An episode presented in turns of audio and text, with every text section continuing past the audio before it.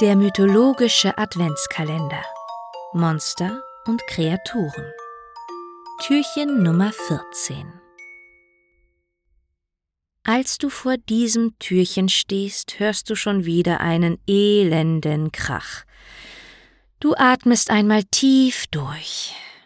Nur noch zehn Tage bis Weihnachten, bald hast du es geschafft.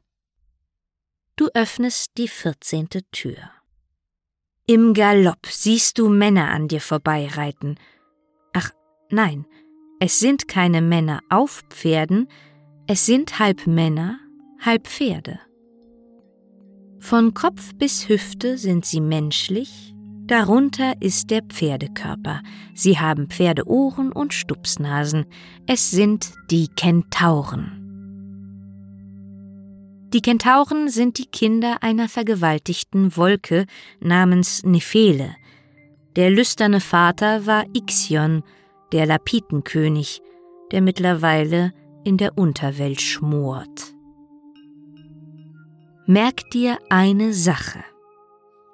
Solltest du die unglückliche Entscheidung getroffen haben, die Kentauren auf deine Hochzeit einzuladen, und gibt es wirklich keine Möglichkeit mehr, sie wieder auszuladen, Gib ihnen an deinem besonderen Tag bloß keinen Alkohol zu trinken. Die Kentauren vertragen ihn einfach nicht. Sie sind den Alkohol nicht gewohnt, werden sehr schnell betrunken und das willst du absolut verhindern. Denn kommen die Kentauren erst einmal in einen Rausch, machen sie nicht nur anzügliche Witze oder sich an junge Frauen ran, die sich versehentlich in der Nähe aufhalten, sondern sie sprengen auch gerne mal die gesamte Party, entfachen ganze Kriege, indem sie alle weiblichen Gäste vergewaltigen oder sie versuchen, die Braut zu kidnappen, und das nehme ich an, möchtest du lieber vermeiden.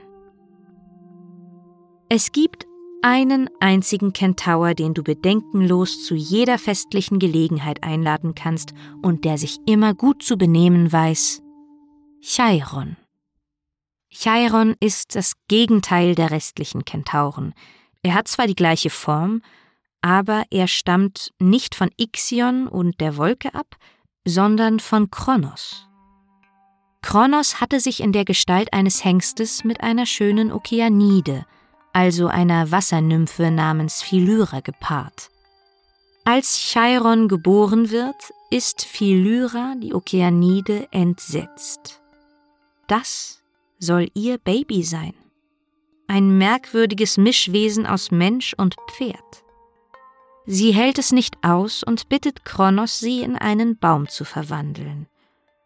So macht Kronos Philyra zu einer Linde. Philyra ist also erlöst, aber Chiron, so brutal von seiner Mutter verstoßen, muss sich selbst versorgen. Er wächst zu einem gutmütigen und gerechten Kentaur heran.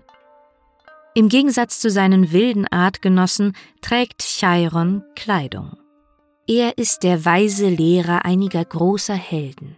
Von ihm lernen sie Pflanzenkunde und Medizin. Bekannte Lehrlinge sind zum Beispiel Asklepios, Jason, Odysseus, Achilles und noch viele andere. Und es wird ein sehr bekannter Held sein, der dem Chiron das Leben kosten wird. Chiron ist eigentlich unsterblich, aber er wird eines Tages von einem giftigen Pfeil des Herakles getroffen. Er leidet unter unerträglichen Schmerzen, aber er kann einfach nicht sterben, er ist unsterblich. Muss er jetzt ewig leiden? Es gibt eine Möglichkeit, durch die ein Unsterblicher sterben kann. Er muss seine Unsterblichkeit auf jemand anderen übertragen. Und tatsächlich erklärt sich jemand dazu bereit, den wir in diesem Adventskalender bereits getroffen haben. Prometheus. Er wird an Chirons Stelle unsterblich. Chiron wird erlöst, er kann sterben, und Prometheus ist seiner Unsterblichkeit ausgeliefert als die Götter ihn an den Kaukasus ketten und der Adler Aiton seine Leber frisst.